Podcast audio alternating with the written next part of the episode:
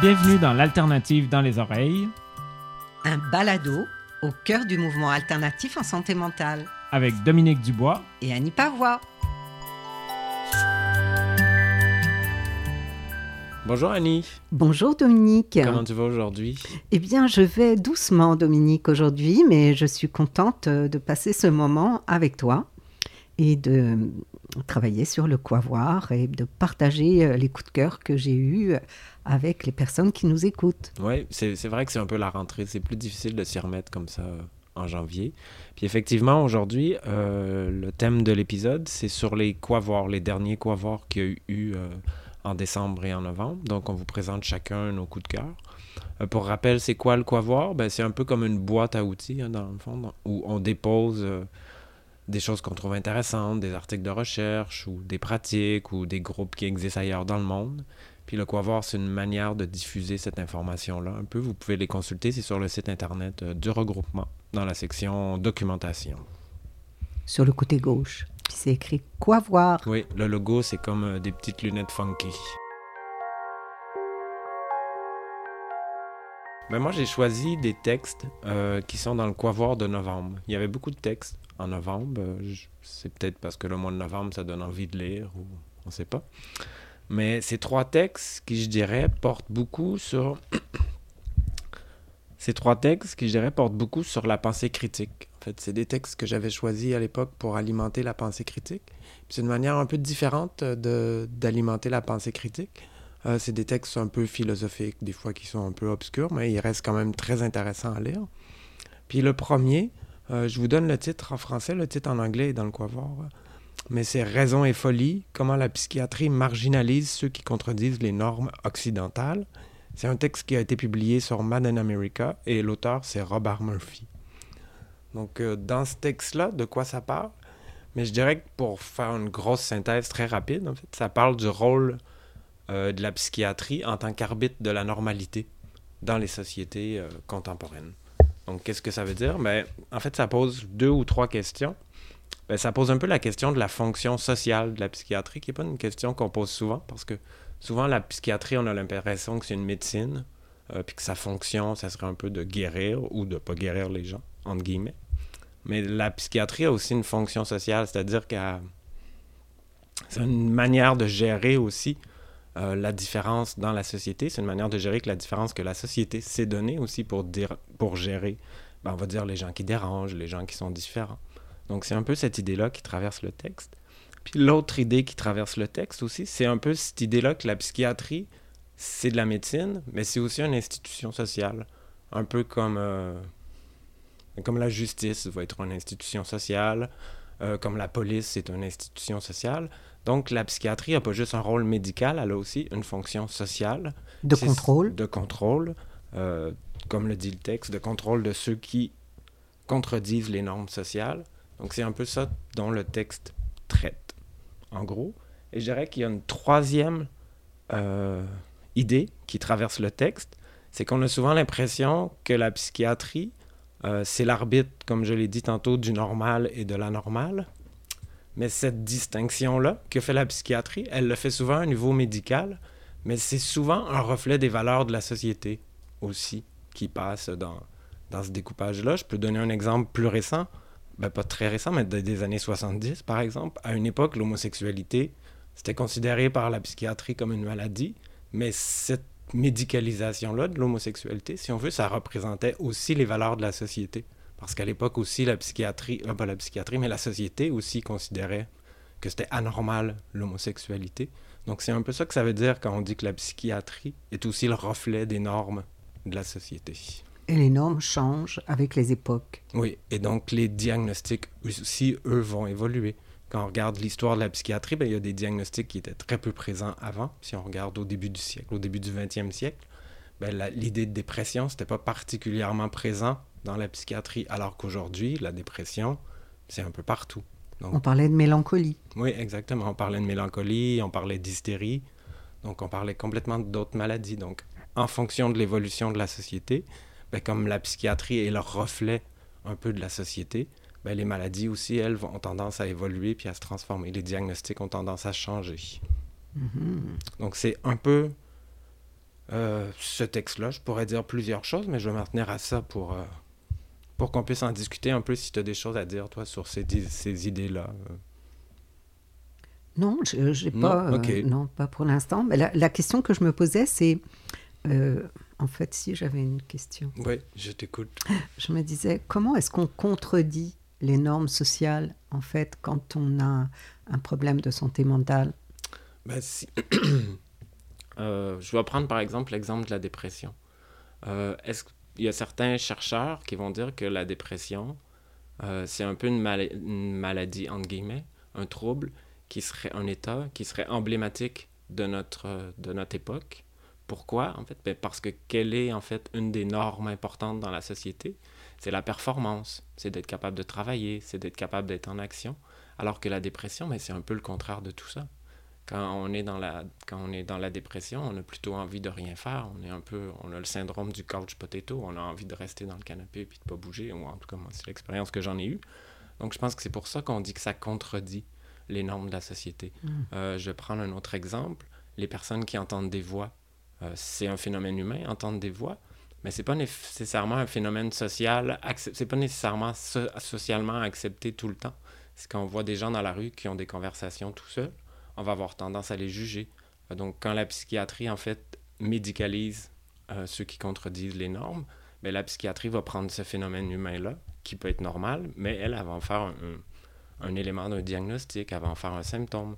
Donc, c'est un peu ça l'idée derrière de médicaliser ceux qui contredisent euh, les normes sociales. En fait, dans ce que tu dis aussi, ce que j'entends, c'est que les normes, elles nous rassurent, et que quand quelqu'un est en dehors des normes, c'est quelque chose d'inquiétant. Oui, c'est inquiétant ou c'est dérangeant. C'est pour ça qu'on va parler de dérangerosité aussi. Donc il y a cette idée-là là, derrière aussi. Et alors, quel est le bilan qu'ils font dans ce texte par ben, rapport à ça aujourd'hui? Ils font pas le bilan nécessairement, mais ce qu'ils présentent, c'est un peu justement le fonctionnement de la psychiatrie comme arbitre de la réalité. Puis ils prennent quelques exemples. Ils parlent en fait pourquoi. Ils parlent aussi pourquoi euh, les personnes racisées vont être ah plus souvent recevoir des diagnostics. Mhm. Il parle aussi de pourquoi aujourd'hui euh, les enfants ont de plus en plus des diagnostics et de plus en plus tôt. Euh, comme si la société tolérerait plus en fait l'enfance, le fait que l'enfance, l'enfant, ça peut être un peu turbulent, ça peut être un peu dérangeant un enfant. C'est comme si on avait de moins en moins tendance à tolérer ça. Donc le texte qui essaie de faire en fait, c'est un peu de mettre en relief les normes sociales, euh, qu'est-ce qu'on accepte dans la société et qu'est-ce que la psychiatrie fait de ces comportements-là qui s'écartent un peu de la norme. OK. Puis ce que ça me fait penser, moi, je me dis, OK, la psychiatrie a longtemps été un arbitre comme ça, euh, du normal dans la société. Mais qu'est-ce qu'ils veulent devenir? Parce qu'il y a beaucoup de critiques aujourd'hui euh, de la psychiatrie. Il y a beaucoup de gens qui appellent à une transformation. Donc, qu'est-ce qui va jouer peut-être dans le futur le rôle de la psychiatrie? C'est une question euh, à laquelle j'ai pas de réponse, mais qui, qui m'interroge malgré tout. Mm-hmm. Moi, j'aurais tendance à penser que euh, les normes vont continuer d'exister. Et que donc, euh, inévitablement, il, va falloir euh, un moyen de, de faire rentrer les gens dans les normes. Et, en cela, moi, j'aurais tendance à penser que la psychiatrie va continuer d'exister. Peut-être qu'elle va évoluer, qu'elle va prendre des formes différentes, mais mais je trouve ça intéressant d'avoir cette vision sociale plus élargie. Hein. Quand tu parlais des enfants, par exemple, je me disais, mais c'est clair que par exemple, on, tu parlais du, fait que les enfants euh, ont besoin de bouger, qu'ils sont turbulents, mais je pense qu'avant, il y avait des, par exemple, dans les familles, si on regarde dans le passé, souvent les mamans étaient à la maison, les enfants étaient ensemble, il y avait des plus grandes familles, donc euh, il y avait quelque chose qui se gérait au sein même de la famille. Aujourd'hui, avec la place du travail, les femmes au travail, avec la productivité dans laquelle on est, la dimension capitaliste aussi, de l'achat, de l'importance de, posséder des choses et, aussi d'améliorer sa qualité de vie par rapport à ce que c'était dans le passé peut-être, ou en tout cas peut-être changer les, les paramètres de la qualité de vie aussi. Je pense que ça, c'est une façon aussi de regarder justement comment les enfants aujourd'hui peuvent être... Euh, euh, surveillés ou euh, parce qu'ils sont plus en lien avec l'école, que l'école est une institution qui n'est pas une institution familiale, donc qui est une institution sociale euh, dans laquelle il y a aussi besoin d'avoir une certaine organisation. Et, les enfants qui sont hors normes, justement, dérangent l'organisation de l'école, dérangent la classe, dérangent... Mhm. et, et, ça, je trouve ça chouette de pouvoir avoir ça à l'esprit aussi. Dans une époque où on parle maintenant de, de faire beaucoup plus de, de, prévention chez les enfants hein, et, de, et aussi de les médicaliser de plus en plus tôt. Oui, ouais, il y a cette idée-là aussi dans le texte, j'ai oublié, mais il y a aussi l'idée que la psychiatrie, c'est un choix que la société fait pour gérer ce qui dérange un peu.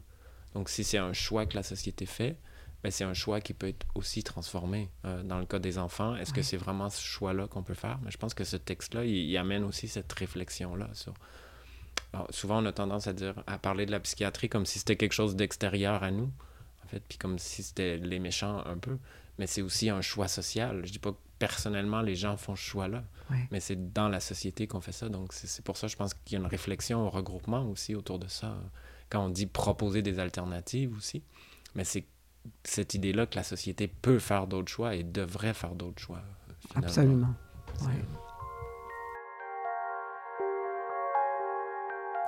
L'autre texte que j'ai choisi, j'en avais trois, mais je vais en parler de deux, en fait. Euh, c'est un texte qui va en lien avec ça, un peu cette discussion-là qu'il y a dans le texte. Finalement, c'est un texte qui s'appelle La stigmatisation, c'est un document plutôt qui s'appelle La stigmatisation structurelle des personnes ayant des problèmes de santé mentale et de consommation de substances dans les établissements de soins de santé. Et c'est produit par la Commission de la santé mentale du Canada. Donc, tantôt, je disais que la psychiatrie, c'était l'arbitre euh, du normal, mais c'est un peu aussi l'arbitre de la vérité. C'est un peu la psychiatrie, c'est un peu comme si c'était une des disciplines avec parmi les disciplines médicales qui disait qu'est-ce que c'est être un bon humain et qu'est-ce que c'est être un humain un peu croche, finalement. Celui qui dérange, c'est comme si c'était un humain un peu croche. Et ça, ce que ça occasionne, ben, c'est ce que le texte sur la stigmatisation structurelle montre, c'est qu'à l'intérieur même de l'hôpital, euh, les personnes qui, sont, qui fréquentent l'hôpital pour être soignées sont victimes de stigmatisation. C'est un peu comme si... Euh, c'est un peu... Je vais prendre une image un peu forte, mais c'est un peu comme si les gens normaux étaient des individus à part entière, puis que les gens qui avaient des problèmes de santé mentale, c'était des demi-individus. Donc, parce qu'ils sont des demi-individus, on les traite moins bien. Ce que ce document-là présente, en fait, c'est des statistiques sur euh, ce qu'ils appellent la stigmatisation structurelle, donc la stigmatisation qui vient finalement des structures même de l'hôpital. Donc, et parmi ces formes de stigmatisation-là, euh, il y a quelque chose qui, qui revient souvent au regroupement, ce que le regroupement appelle le masquage diagnostique et ce qui dans le texte s'appelle l'ombrage diagnostique. Et à quoi ça fait référence? Mais ça fait référence à des gens qui arrivent à l'hôpital parce qu'ils ont mal au ventre. Et là, quand les médecins vont consulter leur dossier, on va voir qu'ils ont eu un suivi en psychiatrique aussi. Et on va pas, finalement, on va finir par plus les croire qui ont mal au ventre. On va renvoyer ça à leurs conditions, entre guillemets, psychiatriques. Donc, il y a une forme de stigmatisation parce que c'est comme si la personne parce qu'elle a reçu un diagnostic. C'est comme si sa parole était moins importante ou moins vraie. Donc, c'est comme si la condition psychiatrique définissait la personne. Donc, on va plus croire vraiment ce qu'elle dit. On va la considérer un peu comme un demi-individu. Et puis, c'est ça la stigmatisation structurelle, finalement. C'est quand les personnes sont pas considérées à part entière euh, comme des individus, comme si leur parole n'est pas considérée comme une parole vraie d'entrée de jeu. Donc, c'est un peu de ça que le texte parle. il y a beaucoup de statistiques dans ce texte-là sur la stigmatisation structurelle, sur les formes que ça prend. Et ça permet un peu de documenter, d'avoir un regard vraiment là, par des gens qui ont fait de la recherche pour dire, vous, voyez, ça existe et la pire source de discrimination, de stigmatisation qu'on trouve, c'est souvent dans le système de santé lui-même.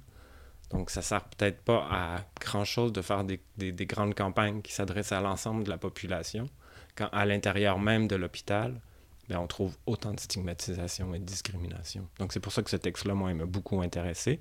Et pour ceux que ça intéresse, tout ce qui est sur la, le, l'ombrage diagnostique, le masquage diagnostique, ça se trouve à la page 10 du document. C'est un document un peu long, mais si vous voulez accélérer, c'est autour de la page, les pages les plus intéressantes, je dirais que c'est les pages 6 à 18, dont la page 10. Ça, c'est un thème qui est important parce que c'est quelque chose dont on ne parle pas. Hein? Oui, effectivement. On n'en parle pas dans les médias, il y a pas de, ça fait pas beaucoup euh, écho, euh, il n'y a pas de reportage là-dessus. Hein. Oui, mais j'ai envie de dire qu'on n'en parle pas, puis que c'est une forme de stigmatisation qu'on n'en parle pas. Parce que c'est comme si c'était pas vraiment aussi important qu'un autre dossier. Donc c'est un dossier qu'on laisse dans l'ombre. Comme s'il y avait un déni aussi. Oui, c'est ça. Donc il y a vraiment une forme de stigmatisation, même dans le silence. Sur le masquage diagnostique, il y, a, cette forme de discrimination puis de stigmatisation-là qui est, qui est en arrière-plan. Si les gens, ça les intéresse, s'il y en a un autre, euh, je vais aller très rapidement, qui s'appelle, c'est en anglais, mais je vous donne le titre en français. C'est la compréhension moderne de la psychose d'une maladie du cerveau aux troubles du stress. Et ce texte-là, c'est très intéressant parce que ça montre que même, c'est pas un texte très critique, c'est pas un texte très alternatif, mais ce que ça montre, c'est comment même aujourd'hui, euh, à l'intérieur de la psychiatrie, à l'intérieur de la médecine, il y a un déplacement du regard, en fait. Euh, la conception de la psychose, la conception de la schizophrénie est de moins en moins inscrite dans le cerveau, localisée dans le cerveau, comme c'était le cas un peu depuis les années 70, puis que maintenant on s'intéresse beaucoup aux causes qui sont plus euh, structurelles, je dirais, environnementales, finalement. Donc, et ça, pour moi, ça faisait écho beaucoup, ben, d'une part, à la, campagne, à la campagne du regroupement qui dit euh, Je suis une histoire, non, j'ai une histoire, je ne suis pas une maladie. Donc, ce qui est important, c'est l'histoire et non pas la maladie. Puis ce que ça me rappelait aussi, ben, ça me rappelle beaucoup tout le travail que le regroupement fait autour de la notion de trauma, des approches sensibles au trauma. Donc, mm. s'intéresser beaucoup plus à ce qui est arrivé à la personne, qu'est-ce qu'il peut y avoir dans son cerveau ou dans ses gènes. Donc, je ne sais pas si tu voulais rebondir sur cette idée-là de trauma, Annie. Euh, c'est toi la spécialiste. Oui. Mais c'est sûr que c'est vraiment poser un autre regard, c'est regarder la personne dans, encore une fois, euh, c'est tu restes sur le même thème qui est un, thème plus, plus social, c'est-à-dire avec une vision plus globale. Hein. regarder la personne dans son parcours, dans son histoire, dans son enfance, dans ses conditions de vie, euh, comme la pauvreté euh, ou bien la violence familiale tous ces facteurs-là vont avoir une incidence majeure, plus ou moins grave, euh, sur les, individus. Et donc, effectivement, euh, euh, regarder plus, plus loin, c'est quand même plus intéressant et, c'est moins oppressant aussi et culpabilisant pour la personne que, que de l'avoir simplement avec l'œil du diagnostic, mm. qui serait un diagnostic biochimique ou, ou génétique. Oui, absolument. Donc, ces trois textes-là, pour ceux que ça intéresse, c'était dans le Quavoir de novembre. Et maintenant, Annie, je vais te laisser la parole sur le Quavoir de décembre. Alors, euh, moi, je, vais, je, peux parler un petit peu hein, de, rapidement. Dans le Quavoir de, de, de dans le Quavoir de novembre. Oui. c'est le mois de janvier, excusez-nous. Oui, c'est ça. On, on, a un peu de, retard. Oui. on est dans un changement d'horaire. Mm. Alors, donc, dans le Quavoir de novembre, qui est donc le même que celui dont tu viens de parler, Dominique, euh, moi, je voulais juste euh, euh, vous amener à porter votre attention sur un, vidéo que tu as mis et que je trouvais intéressant, qui, qui a aussi cette vision sociale, mais qui est une vision qui est plus spécifique en lien avec la pauvreté. Donc le vidéo, c'est euh, le titre, c'est de l'aide sociale au revenu minimum garanti, comment sortir de la pauvreté. Euh, je trouvais que c'était intéressant parce que c'est un, petit vidéo qui a été fait par euh, Radio-Canada qui est assez court et, qui est assez qui, nous rappelle en fait des choses de façon vraiment significative donc en lien avec le fait qu'en 2019 qui est la, période où le vidéo a été conçu c'était le 50e anniversaire donc du revenu minimum garanti donc on nous parle de, un petit peu de, là où il est parti. Donc en 1970, il était à 166 dollars par mois. Et aujourd'hui, euh, ben, pas aujourd'hui, mais en 2019, au moment du documentaire, il était à 644 dollars par mois. Alors de quoi ça nous parle? Ben, Bien évidemment, ça nous parle de la pauvreté et euh, aussi du revenu, euh, en fait, de l'idée d'avoir un revenu qui soit euh, correct et qui serait un revenu euh, minimum garanti pour les personnes qui vivent sous le seuil de la pauvreté. Il y avait dans ce documentaire une phrase que j'ai trouvée vraiment déterminante. Il y a une femme qui dit, en fait, quand on grandit dans la pauvreté, on ne cultive pas beaucoup l'espoir vers l'avenir vers un avenir meilleur, en, l'occurrence. Donc, euh, ça, nous, ramène aussi au fait que les gens qui vivent dans la pauvreté ont plus de chances que les autres de, euh, poursuivre en fait euh, leur vie dans la pauvreté. Et il y a eu une expérience qui avait été faite en Ontario avec le projet d'avoir un revenu minimum garanti dans lequel euh, il y avait un montant qui était alloué euh, aux personnes pour compléter leur... Euh, c'était un, revenu de 1400 dollars par mois pour compléter en fait ce qu'ils avaient déjà. Et ça s'adressait à des personnes qui gagnaient moins de 34 000 dollars par an. cette expérience devait durer trois ans. Elle a duré en fait un an et demi. Et puis, elle a donné quand même, euh, justement, euh, euh, une perspective sur ce que ça pourrait être. Et cette perspective, elle était quand même vraiment chouette, notamment justement par rapport à cette phrase qui est terrible, je trouve, parce qu'on on voit dans le documentaire des personnes qui étaient effectivement sous le seuil de la pauvreté et qui, grâce à ce montant euh, qu'ils ont pu toucher pendant un an et demi ont vu leur euh, qualité de vie s'améliorer. Il y a une personne, entre autres, qui est retournée aux études. Euh, donc, il y a toutes sortes de choses qui se passent à partir du moment où on a de l'argent et où on peut vivre de façon convenable. Donc euh, je trouvais que c'était un beau rappel aussi, puis que c'est un, peut-être un, vidéo à regarder aussi dans les ressources euh, alternatives pour avoir des, réflexions ou des discussions ou un débat autour euh, de, de, ce thème-là, à la fois de la pauvreté, mais à la fois aussi de la légitimité d'avoir un revenu minimum garanti. Donc voilà. Pour le mois de décembre. De quoi tu voulais nous parler Alors, en fait, quand je t'écoutais tout à l'heure, je me disais que euh, on était un peu dans le même thème, sauf que bien sûr, on n'a pas nécessairement le même regard euh, tout à fait sur les choses, mais, mais on a un regard euh, tous les deux qui, est en lien avec les autres. Hein.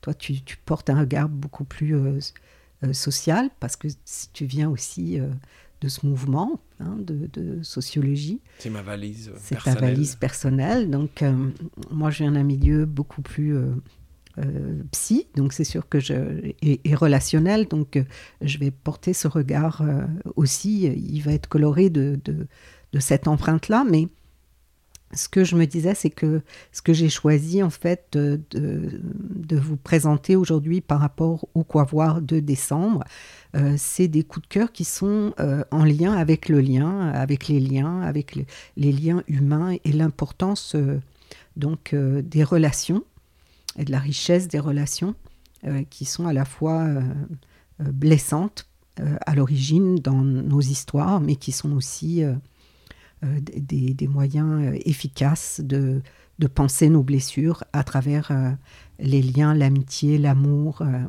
la valorisation, le fait de pouvoir faire confiance à nouveau. Donc il y a un chouette document que tu nous as fait découvrir qui s'appelle La santé mentale, c'est les autres, qui nous rappelle en fait tout ça. Donc il y a plusieurs sous-titres, hein, comme euh, le fait de, nous rappeler que nous sommes des êtres de lien, mais aussi euh, de, de l'importance. il y a un titre qui s'appelle À portée de main, qui nous rappelle l'importance donc de faire des demandes, de ne pas hésiter à de, demander de l'aide ou à offrir de l'aide. Il y a aussi l'engagement dans la relation réciproque, le fait d'avoir des relations réciproques qui ne soient pas justement des relations où je suis juste euh, celle ou celui qui donne et, jamais celui ou celle qui reçoit. Il y a aussi la, notion de connexion que j'ai trouvé aussi intéressante, qui euh, nous, met en perspective le fait que le soutien social euh, il peut être aussi vécu par une personne, même si elle est toute seule chez elle, parce que la force du lien, elle a aussi cette, euh, cette force invisible qui fait que même si je suis toute seule chez moi, si je sais qu'il y a des gens qui sont là dans ma vie, qui pensent à moi, mais ça, c'est un support inestimable. Donc, euh, il y a plein de choses chouettes. C'est un document qui, qui, est facile à regarder, qui est agréable et qui peut vraiment être utile et qui nous parle en fait de ce que nous, nous appelons l'entraide. Oui, et qui fait écho aussi à au thème de la dernière journée de l'alternative, euh, des lieux et des liens. Euh. Exactement, Dominique. On n'est pas tout seul à penser que les liens, c'est essentiel. Euh, c'est partout. Mais en tout cas, jusqu'en Suisse, au moins. Parce que ce document-là, il vient de Suisse. La santé mentale, c'est les oui, autres. Oui, c'est vrai. Ça, il vient de Suisse. Mm.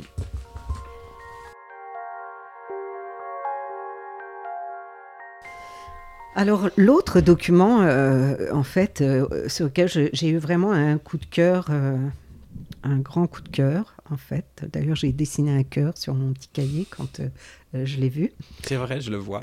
c'est, ça s'appelle Du bon usage de la douceur. Puis juste le titre déjà, ça, ça, a attiré mon regard parce que la douceur, c'est un joli mot et c'est un mot qui nous fait du bien déjà, juste quand on le voit. Donc c'est un texte euh, qui est assez court, mais qui est vraiment, vraiment chouette, euh, qui nous ramène une, euh, une nouvelle d'Edgar Poe, qui a été écrite et traduite ensuite par Charles Baudelaire.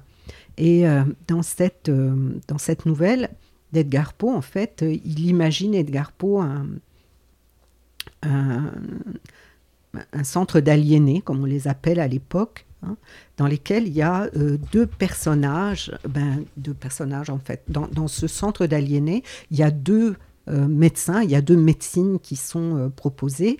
Il y a le docteur Goudron et le professeur Plume. Et déjà, je, trouvais que juste les noms étaient vraiment amusants et fantaisistes et ça nous transporte vraiment ailleurs que dans la noirceur de, la, souffrance donc il y a une vision de la, euh, santé euh, mentale ou des difficultés de la, souffrance euh, qui, qui est là, mais il y a une façon d'y répondre qui est vraiment différente. Donc, comme vous le voyez, donc il y a soit le docteur Goudron qui va, qui va proposer des stratégies assez rudes, et puis il y a le professeur Plume qui, lui, va y aller et proposer des choses tout en douceur. Donc, et il y a ce personnage dans, dans, la nouvelle d'Edgar Poe qui se promène en fait dans, dans, cette, dans cet établissement et qui découvre euh, euh, ces traitements. Alors, on, ne lit pas en fait euh, la nouvelle d'Edgar Poe dans, le document Dominique, mais par contre, on nous en parle et on nous donne envie. En fait, moi, ça m'a donné envie d'aller voir la, la nouvelle d'Edgar Poe, donc sur le docteur Goudron et le professeur Plume. Mais ce que je trouvais intéressant, c'est vraiment d'abord le fait que euh, on nous rappelle que la folie, ça peut aussi faire référence, comme tu le disais tout à l'heure, euh, Dominique, au niveau social, à la différence et aussi à ce que nous pouvons appeler d'une façon plus euh, populaire la folie douce. Hein. Quand on, a des folies douces, qu'est-ce que c'est? Puisqu'on est dans quelque chose qui est plus de l'ordre de l'éloge de la douceur, ben donc on nous parle de, de qu'est-ce que ça peut représenter en fait quand on a cette cet imaginaire autour de la folie douce. Et puis, euh, le texte est très très bien écrit, il est très poétique, euh, il y a plein de choses qui sont vraiment inspirantes. Et il y a surtout cette partie que je, cette dernière partie que je voudrais partager avec vous, donc qui dit Originale et humaniste, la méthode de la douceur proposée par Edgar Poe est également visionnaire. Elle s'inscrit aussi pleinement dans les questionnements de notre époque.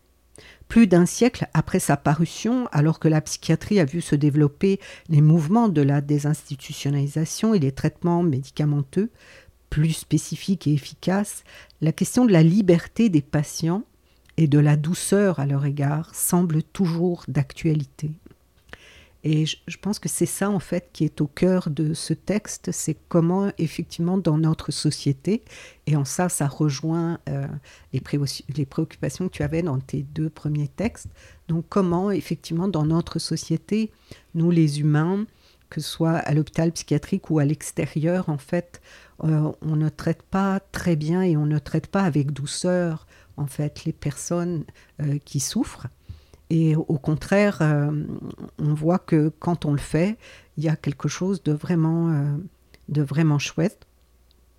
Et il y a entre autres une personne hein, qui s'appelle, euh, je ne sais plus comment il s'appelle, mais il a inventé une, approche en lien avec cette, cette inspiration peut-être d'Edgar Poe, qui s'appelle euh, et qui, euh, en fait, c'est un, psychiatre qui a décidé en fait de s'inspirer de, cette approche pour euh, travailler en fait avec les personnes euh, qui vivent des problèmes de santé mentale avec beaucoup de douceur, donc de la musique douce, des massages, des sons qui sont des chuchotements ou des, choses qui sont tout en, douceur. Et je, trouvais que c'était un, une belle perspective en fait pour euh, ce début d'année que de nous souhaiter euh, à tous beaucoup de douceur pour cette année 2022.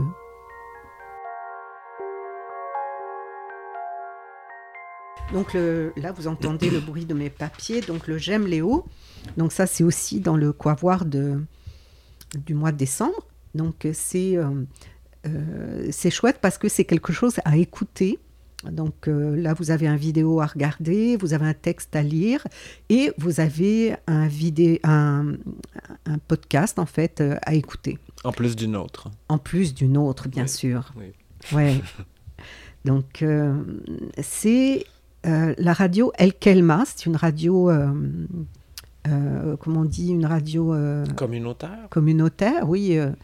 donc qui n'est pas une radio commercial, commercial traditionnel, voilà. Euh, donc euh, cette radio, la radio El Kelma, El Kelma en arabe, ça veut dire parole donnée. Donc c'est une radio, euh, on appelle ça les radios libres, je pense, en France. Donc cette radio, en fait, elle est présente dans le 14e arrondissement à Paris. Et puis elle se promène à droite et à gauche quand elle, elle trouve des, des, thèmes qui sont inspirants et qu'elle a envie de mettre de l'avant. Donc la radio El Kelma, là, elle met en avant, à travers ce podcast, cette euh, émission, euh, une association, je dirais, un, groupe qui s'appelle euh, GEM. et là, c'est GEM Léo. Donc Léo, c'est pour lieu d'échange et d'ouverture. C'est ça, c'est à ça que, correspond Léo, mais c'est aussi chouette parce que c'est euh, comme si euh, c'était le prénom de quelqu'un. Et j'aime, c'est un groupe d'entraide mutuelle. Donc c'est comme nos groupes à nous qui sont des groupes d'entraide, sauf que ce sont des groupes euh, français qui sont soutenus par les hôpitaux ou en tout cas le, système de santé euh, traditionnel, mais c'est quand même un lieu où il y a euh, quand même pas mal d'ouverture et où il y a aussi la possibilité pour les personnes vraiment de prendre leur place, de s'impliquer. donc voilà, et, et, la radio El Kelma donc va dans, dans, ce, dans ce groupe J'aime Léo qui se trouve lui à Marseille et il nous fait découvrir le J'aime Léo de Marseille. Alors ce que j'ai aimé particulièrement, et je, vous invite à l'écouter aussi pour ça, c'est que c'est très touchant parce que ça parle en fait euh, d'une rencontre aussi, d'une rencontre entre cette radio El Kelma et euh, le groupe euh, J'aime Léo avec des personnes donc, qui vivent avec des difficultés en santé mentale et qui partagent euh, ce qu'elles vivent et comment le lieu les a soutenues, comment les autres euh, font la différence aussi. Donc euh, il y a des, petits témoignages, il y a des gens qui chantent, il y a la chorale à un moment donné qu'on entend, il y a quelqu'un qui nous chante une chanson à la guitare, il y a des interviews et, et, en fait la radio El Kelma va vraiment à la découverte, donc elle est vraiment un peu comme un martien euh, qui arriverait sur la Terre. elle pose toutes sortes de questions qui sont vraiment euh, très pertinentes et en même temps euh, parfois un peu poétiques aussi. Donc voilà, alors ça c'est vraiment quelque chose à écouter. Je vous invite à, ce voyage donc entre Marseille, Paris, Alger, parce qu'il y a aussi des Maghrébins qui sont dans cette ressource et aussi dans la radio, qui nous parlent aussi en arabe. En tout cas, c'est une espèce de melting pot qui est vraiment particulier. Donc voilà, bon, bonne écoute avec la radio El Kelma. J'aime Léo. Donc je pense que ça fait le tour pour nos coups de cœur pour aujourd'hui, pour les quavoirs de novembre et décembre. Et on vous retrouve le mois prochain avec une balado, un épisode qui va parler de... Est-ce qu'on peut dire l'intervention dans l'alternative? Oui. Oui? Oui, l'intervention, le travail. Le travail. Ben, le, travail, c'est surtout des intervenants ou des animateurs, mais c'est effectivement... Euh, OK, ben, le travail dans l'alternative, donc euh, avec des invités. On a hâte de vous présenter ça. Oui. Puis en attendant, on vous dit ben, bonne rentrée tout en douceur. Oui, bonne rentrée tout en douceur. À bientôt. Au revoir.